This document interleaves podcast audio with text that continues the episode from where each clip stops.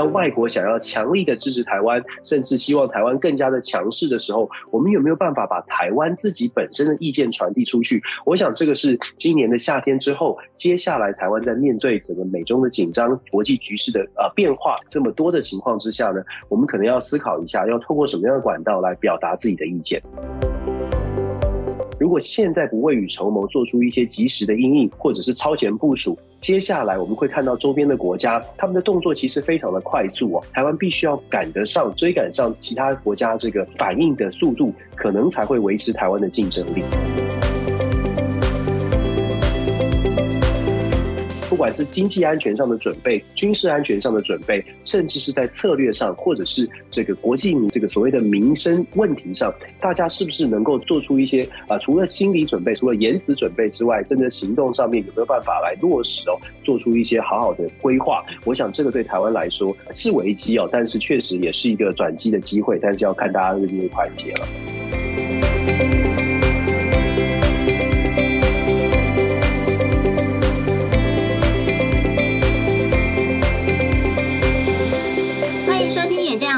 位听众，大家好，我是主持人《远见》杂志副总编辑林让君。今天我们很高兴邀请的来宾是美国德州山姆休斯顿州立大学的政治系副教授翁履中 Dennis 老师好。Hello，各位《远见》On Air 的听众朋友们，大家好，我是 Dennis。啊，其实那个电影老师可能这个听众对他都不陌生哈。其实，在一些比如包括呃 TBS 电视啊，或者是说在那个 Clubhouse 或 Pocket 上面，都可以听到这个 Dennis 老师的声音以及这个帅气的身影。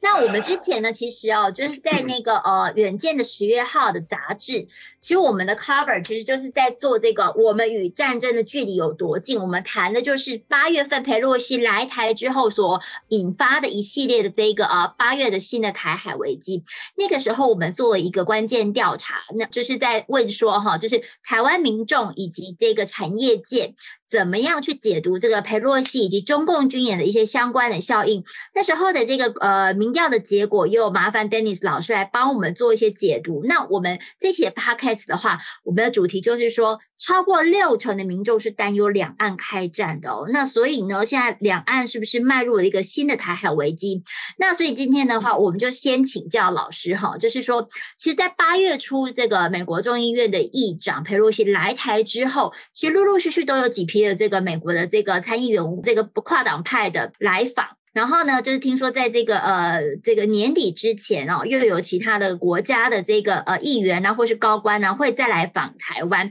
那您怎么样去解读哦？这一些外国高官造访的意图是什么？哈，这个八月份，我相信是一个很重要的历史转捩点。那这一部分，老师可不可以先帮我们谈一下，说哦，外国高官来台，他们的一些相关的意图会是什么？是确实哦，八月份今年的暑假，今年夏天，其实对于台美关系或者台湾的对外关系，其实出现了一些蛮大的转折跟变化。如果未来回顾历史来看，八月份的呃众议院议长裴洛西访问台湾之后呢，其实。以意图来说，我们可以从政治层面跟这个经济层面，然后我们再来看整个宏观的所谓的安全层面哦。所谓的政治层面呢，事实上我们知道美中之间现在很紧绷的这种冲突呢，现在还在持续的升温当中。那美中冲突当中有一个最关键、最关键的话题，就是台海的问题、台湾的问题哦。所以美国对台湾表达强烈的支持，某种程度是试探中国也好，也是呃触怒中国也好，或者是制约中国也罢。基本上美国很清楚的是，所有的政治人物。跟台湾的警呃交流更加的频繁，事实上中方都会有相对的相关的回应哦，所以其实这个跟呃所谓的国际政治，尤其是中美之间的竞争呢，对于美国政治人物来说，他们其实是想要某种程度是想要试探中方的反应，来看看应该如何来应变。为什么说试探反应很重要呢？因为试探反应可以看一下双对方的虚实。如果真的对呃北京当局他的实力非常有限，他可能就是只是言辞上而不是行动上有所反应。所以透过这样的交流。呢，美国也在试探所谓的中美之间它的红线、它的底线，中国的红线底线到底在哪里，也会影响到未来美国在整个区域的布局，或者是美国在未来这个跟台湾的关系，它会有所这个盘算或计划。再来，在经济上面，其实我们也知道，中美之间、台美之间呢，其实短期内，我们近期内我们就看到了所谓的半导体产业，我们的台湾的台积电呢备受瞩目，尤其是在疫情之后。所以，透过这样的台美交流，当然从美国的角度哦。也会希望在它的半导体产业链当中呢，是不是可以把这个过去掉链的部分呢，可以把它补足起来？台湾在未来整个美国的重新布局它的产业链，尤其是半导体的产业链，会是非常重要的一环。所以透过台美之间的这个政治人物的交流，其实也是想要看看怎么样能够。帮助台湾也好，或者是帮助美国也罢，把整个的产业链给串接起来。这也是为什么我们会看到，在亚太地区，美国还找了日本、韩国一起来做所谓的晶片四哦四四同盟哦这种这种作为。所以，我们说政治经济来说呢，这种试探或者是这种交流，其实美方的盘算它是有它的目的的。那跟中美之间的竞争有关。那如果我们再把呃范围稍稍微再拉大一点，也就是国际上的安全问题，就是简单来说，就是会不会有军事冲突哦？如果从军事冲突的角度，其实美国的这种高官的访台，我们刚刚说了，试探中方的军事的反应，看看会不会有军事反应。试探的反应之后，我们看到了军机绕台，我们看到了军事的演习。透过这个军事演习，同样的，美国也在收集各种的情资，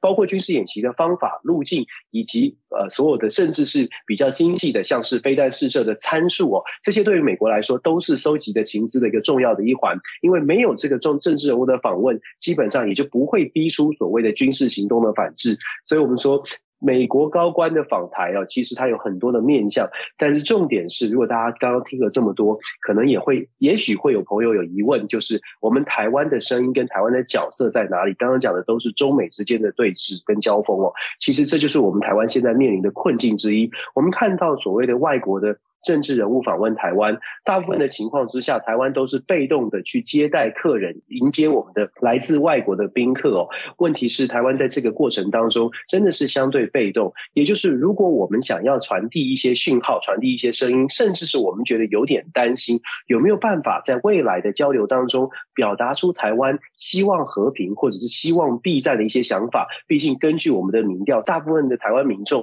还是希望可以维持现状、维持和平的。我们如何在这个分寸拿捏之间，当外国想要强力的支持台湾，甚至希望台湾更加的强势的时候，我们有没有办法把台湾自己本身的意见传递出去？我想这个是今年的夏天之后，接下来台湾在面对整个美中的紧张、国际局势的呃变化这么多的情况之下呢，我们可能要思考一下，要透过什么样的管道来表达自己的意见。对，因为其实在我们这个远见的这个呃调查里面哈，也有发现到说，其实台湾的民众哦，我觉得是越来越精明，对不对？因为其实在呃调查中发现，有超过七成的民众觉得说，像是这个美国议员哦，他们来台其实可能就是三个主要的目的。那呃最多的就是说，觉得是来台湾卖武器的哈，推销武器的商业目的。然后也有五成的人是认为说，哎，是为了要刷存在感，自己增加自己在美。国的能见度，那另外五成的人也会认为说是对中国大陆有一个施压的一个目的啊，哈，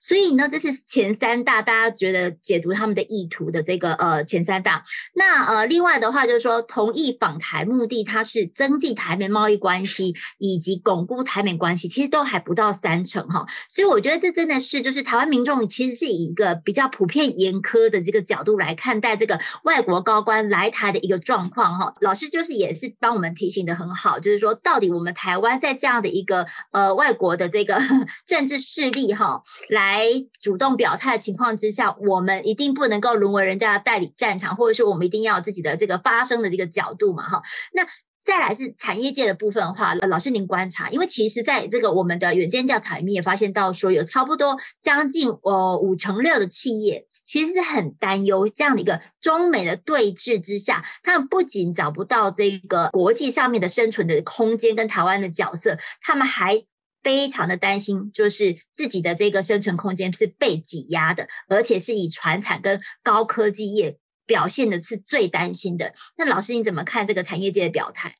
其实产业界非常务实的态呃态度呢，是可以想象的。原因是因为台湾就是两岸之间了，台湾跟中国大陆之间的这个贸易额，我们光是从贸易的贸易的这个额度来说呢，超过百分之四十的台湾对外贸易是跟中国大陆来做一些交流。也就是说，我们有两岸之间，虽然大家都说这是互相依赖哦，但是某种程度来说，这种互相依赖也证明了，其实台湾如果真的要跟中国大陆脱钩，如果走向所谓的对峙，或者是完全按照中美之间的紧密的这种。紧呃紧张的气氛，想要跟呃两岸之间一刀切，或者是要完全的大幅减少双方的经贸的交流跟互赖，事实上对台湾而言是并不是啊符合台湾的利益哦。这也是为什么产业界会这么的紧张，非常的希望能够表达出务实的声音。接下来我们会看到，尤其从美国的角度，美国他现在最关注的是在自己的利益如何保存的情况之下，把台湾可以。跟美国比较有交流的，如同我们所说的半导体产业可以巩固起来，也就是如果透过这个现在所提出来的这种晶片法案也好，或者是晶片同盟也罢，如果美国可以把它的半导体产业链巩固下来，事实上除了这个半导体产业之外的台湾相关的其他的产业呢，恐怕对于美国或者是其他的国家来说，它的利基跟诱因并不是这么大。以目前的状况而言哦，这也是为什么我们台湾的传统产业也会非常的紧张，因为未来如果现在并没有符合美国的利益，那未来有机会符合美国的利益吗？政府是不是有机会可以做出什么样的协助，或者是有什么样的政策可以帮助台湾的？除了少数的这种非常高精密的领先全球的产业之外，台湾其实还有很多的产业是需要协助，或者还有很多的产业跟中国大陆的连接啊，是它生产或者是它的生存所必须的。目前如果要它截断，如果真的要进入到这个两岸比较高度的这个紧张或者冲突的话，这些产业它需要有一些配套的这个呃措施，它需要有一些解决的呃转移它的这个生产基地啦，或者是转移它的投资的方式。到目前为止。他们的紧张是来自于目前还没有看到这样的策略哦。其实我们说，台湾的人民跟产业其实都是相对来说是务实的。从远见的民调可以看得非常清楚，尤其在乌俄战争之后，台湾民众看待世界的态度。有了明显的转变，这个转变，政治人物其实也看得到。问题是，台湾的政治人物，台湾的政府，是不是能够赶快的做出相对应的应应，然后来帮呃来帮助我们的台湾人民跟产业呢，反映出他们的担心？我想，就像我们刚刚呼吁的，其实这个对台湾短期之内是必须要马上见到的，因为现在的中美的呃关系紧绷，我想在五年、十年之内呢都不会有所改变。如果现在不未雨绸缪，做出一些及时的应应，或者是超前部署。接下来我们会看到周边的国家，他们的动作其实非常的快速哦。台湾必须要赶得上、追赶上其他国家这个反应的速度，可能才会维持台湾的竞争力。是，是在我们那个八月初的时候啊，就是那个中共在扩大军演、环台军演的时候，那时候其实呃风声鹤唳，但是呢，就是呃大家会觉得说，哦，台湾民众看起来好像就是老神在在，有没有哈？就很淡定。可是我们呃远见的民调，那时候我们其实已经是大概是八月中旬在做。才发现到说，哎，其实台湾民众并不是真的这么淡定，他们其实是很担忧的，有高达就是将近六成五的民众是担忧两岸开战的哈。那那个时候呢，也有很多的这个呃几年几年之前终须一战哈。那那时候大家一直在谈的时间点就是二零二七年终须一战，或者是说，哎，中共建国百年的这个二零四九年前要解决台湾问题啊，所以那个时候之前也会终须一战。所以呢，这个论调老师。会怎么看？你觉得这个时间点大家去 stating，比如说二零二七年，它的意义在哪里啊？是，其实最早传出二零二七年这个时间轴呢，是因为中方中国的解放军先传出解放军现代化的计划，到二零二七年要完成第一阶段的建制，然后二零三五年的这个所谓的百年哦，事实上也是有第第二波的解放军的这个呃建制的建构的计划。然后美国方面的情报，尤其是太平洋舰队司令呢，事实上他们在公开接受访问的时候，也谈到了二零二七年哦，美方的担忧是二零二七年之后，在第一岛链，我们台湾所常常听到的。第一岛链之内呢，美方可能它的优势就不在了，因此会传出二零二七年，如果中国解放军要采取武力动武力动作的话，在二零二七年到二零三五年之间，或许。解放军会有这种会起心动念，如果当时的政治氛围并不是非常的符合北京或者是符合当时的区域啊要求的话，中国可能会采取一些行动哦，是在这种考量下出现的。那为什么过去没有呢？是因为在过去哦，就是在在这一段时间之前。一直以来，大家会觉得解放军跟美军的实力的差距还有蛮明显的一段落差，所以大家好像不以为意，甚至我们可能常常听到说，诶，中国的解放军可能还是纸老虎。可是最近这几年，解放军的这个现代化的进程呢，其实发展的非常的快，连美国也不得不仔细来思考现在这个两军的这个实力差距哦。就在这样的情况之下，我们说，当美国军方做出这样正式的报告，也提出正式警告的同时，这个二零二七年的数字就浮上台面。事实上，我们在美国，尤其在华府的智库圈、决策圈呢，对于这个数字确实是相当敏感，非常多的智库的会议都在讨论二零二七年，绝大多数的呃专家学者在做开会评估的时候，都认为二零二七到二零三五这段时间会是整个亚洲局势相当不稳定的状态哦。尤其我们要考虑到习近平可能还要进入到第三任，甚至是第四任，这个警讯事实上是存在，而且他的这个紧张感还在持续的提升当中哦。那当然，我们在台湾。大部分的民众，老实说，就是因为乌俄战争，让大家觉得有一些感觉了。问题是有感之后，要做出什么样的呃行动来做应应呢？我想这是台湾的一个很大的挑战。是，那呃，如果我们谈到这个两岸开战哦，就是最近大家也是在问说啊，那怎么办呢？那国外到底有哪一些国家会呃来帮助我们？那我们的民调中就发现到说，哦，美国跟日本是呃台湾民众觉得会来驰援的这个两大的国家哈。不过呢，就是对照这个两年前我们远见也同样做了一份民调哈，那个时候也是问这个相同的呃就类似的问题，那可以发现到说。就是呃，两年前哦，就是有高达就将近六成的台湾民众觉得美国会来救援，可是这一次少了将近十个百分点哦哈。那另外呢，两年前呢，大概只有有这个呃两成左右的民众认为，诶，美国他只会以口头或者书面谴责中国，但是这一次却有将近七成的民众认为说啊，美国其实他最会用的这一招就是口头或者书面的谴责。然后另外一方面，美国会不会直接跟中国开战呢？两年前有。将近一成的民众是这么认为的，但是呢，这一次却只有三点一左右的民众会觉得美国会直接跟中国就开战起来。所以整体来看的话，好像大家对于美国的会投提供实质军事协助或者是介入的这个观点，或者是说呃这个这样的比例是在减少的。那老师怎么看这个状况？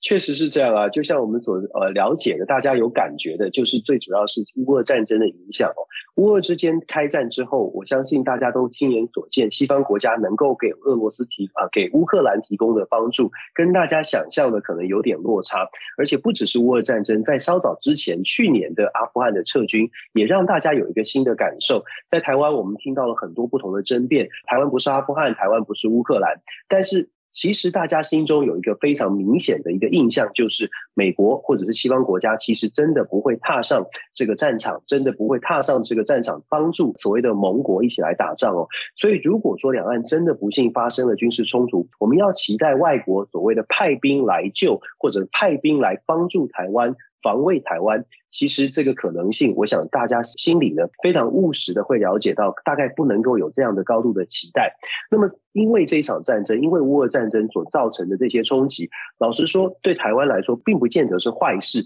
因为终于让台湾比较回复到啊、这个我们说比较现实的考量哦。之前的台湾可能对于西方国家，对于尤其是对美国有太高度的期待，甚至是美国民众在乌俄战争之后，其实他的他对于支持其他国家的战争。态度也出现一些转变了。我们说，以芝加哥美国比较知名的芝加哥商会所做的年度的这个海外派兵到不同冲突点的这个可能性的这个调查报告，就发现美国的民调在乌克兰战争开打之前的大概三四个月所做的民调呢，当时支持台湾就是面对中共的这个军事武统啊，支持台湾的比例。超过了这个历年的调查，来到百分之五十一、百分之五十二。可是，在乌俄战争开打之后呢，这个数字就下降了，下降到百分之四十、百分之四十一。出现了什么问题呢？出现了就是所谓乌俄战争的影响。美国民众也有感觉，就是要不要派兵海外，要不要投入到这么多的资源到其他的国家去帮助遥远的国家？就算有良好的友谊哦，恐怕这个意愿也是比较低的。所以，我们从这样的一个经验。可以看得出来，台湾民众因为乌俄战争而惊醒，美国的民意呢也反映出来国际政治的现实。我们说了，这是一个危机，当然我们对于美国的期待下降了，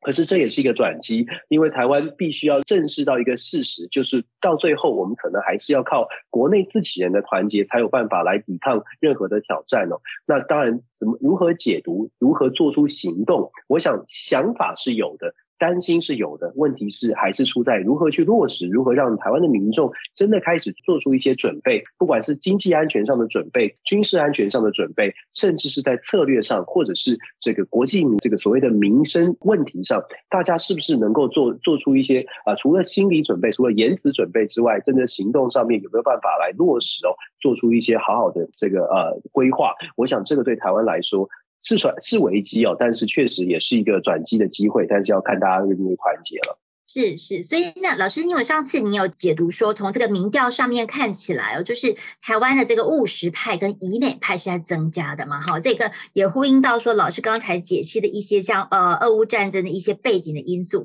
那在我们跟老师这个录音的期间呢，就是在这个九月十四号左右，美国的这个议会上面呢，有一个很重要关系到台湾的这个台湾政策法这个议案，正等着要被通过。好，要被执行。老师，那你可以帮我们来啊、先看一下这个台湾政策法，它到底呢有什么样的一个政策的这个法案的亮点，然后还有对台湾的影响会在哪边？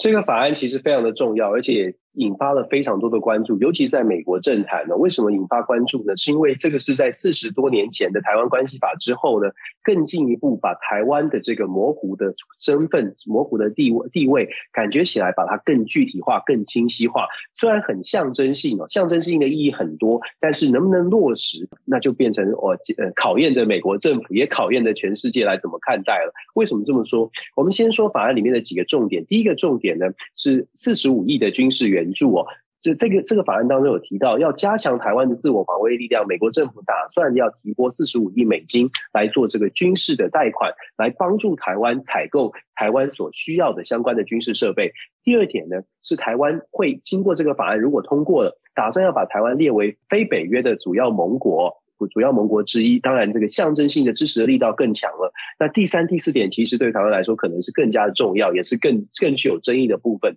那就是要把台湾驻美的办事处，现在叫台北经济文化办事处，变成台湾代表处。那这个名称的证明呢，大家可以想象它的象征性的意义有多大。基本上就是把台湾把它呃升格了，不再是一个这个模糊的所谓的台北经济文化办事处，升级到等于是国家的等级。另外，在第四个。重点呢，是要把驻台湾的 AIT 的处长的位阶啊，提升到等同于住在这个外国盟国的大使的位阶，必须要经过参议院的审议才能够任命。所以这个提升到大使的位阶，也间接等于承认了在台湾的中华民国就是一个国家级的国家等级的盟国。所以这些呢，我们说光是从法案的表面，我们都可以看到非常多有具有象征性、具有强烈象征性、有政治意义的一些动作。那当然，就像我们所说的，把过去台湾关系法的模糊地带呢，更加的清晰化跟具体化，会引发什么样的影响呢？可想而知的是，北京当局当然会强烈的反抗哦，反应。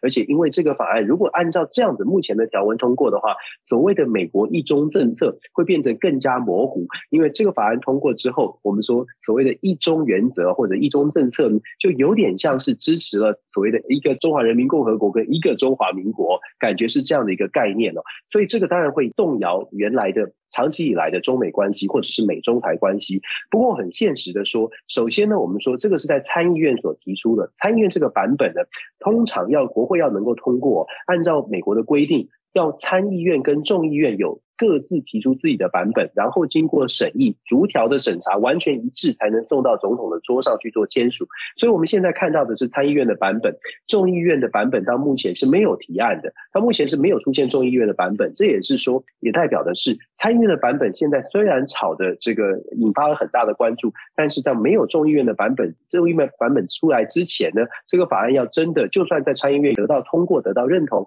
恐恐怕要法案要成案哦，还要蛮长的路要走，因为要有众议院的这个版本才行，这是第一。第二呢，在参议院现在其实已经来得到来自行政单位，也就是白宫公开的表达，这个法案当中有很多的内容呢，象征性意义太大，但是实际上并没有帮助到台湾，反而是有可能影响到中美之间的关系。所以白宫或者行政部门其实是有蛮大的这个反抗的力道哦，尤其是白宫国安顾问 Jack Sullivan 都公开的表达，其中的这些条文必须要修正，否则会严重的动摇到现在的一些一些中美的稳定的局势哦。所以我们可以预期的是，在参议院这个版本，因为有两位资深的国会议员，又是挺台的国会议员 Menendez 跟这个 Graham 他们所提出来的，所以在因为他们的这个力推之下呢，相信通过委员会的程度是很高的，但是要在整个参议院的这个全院审查要能够表决通过，它是有一定的难度。那更不用说我们说众议院的版本到目前都还没有提出来，可是现在这任国会呢，到明年的一月就卸任了，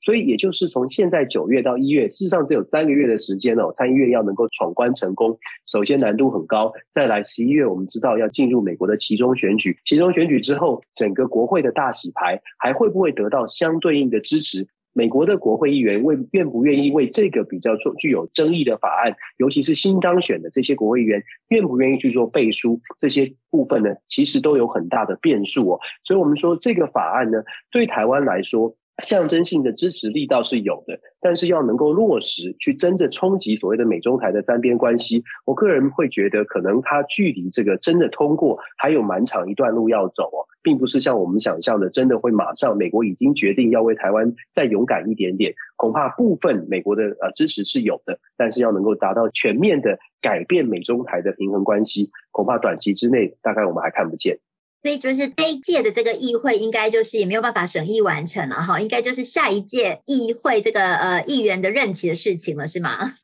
可以这么说，而且重点是按照美国国会的惯例，有些下一届的国会又会又会是重新来过，又是打掉重练了，又变成要不要还会不会有人同样提出这样的法案？所以我们说变数很多，现在确实是引发了很大的争议，很大的话题。可是这个支持的力道能不能延续，以及这个支持的力道，我们应该要怎么样？尤其是台湾哦，应该要怎么样来回应？应该要怎么样来准备？我觉得也是，现在可以开始先先做思考了。虽然我们说它距离通过还蛮遥远的，可是台湾也要做一些准备。在目前美中的紧张的冲突在升高的情况之下，担保未来会不会这个美国就真的为台湾更勇敢一点？到时候台湾要做出什么相对应的准备，可能是我们现在就要思考的。好，这里提醒一下听众朋友。在这个九月十四号，美国参议院外交委员会通过的版本中呢，已经把老师刚说的法案四大亮点条文的其中三条改为建议或是直接删除。也就是说呢，在这个版本中，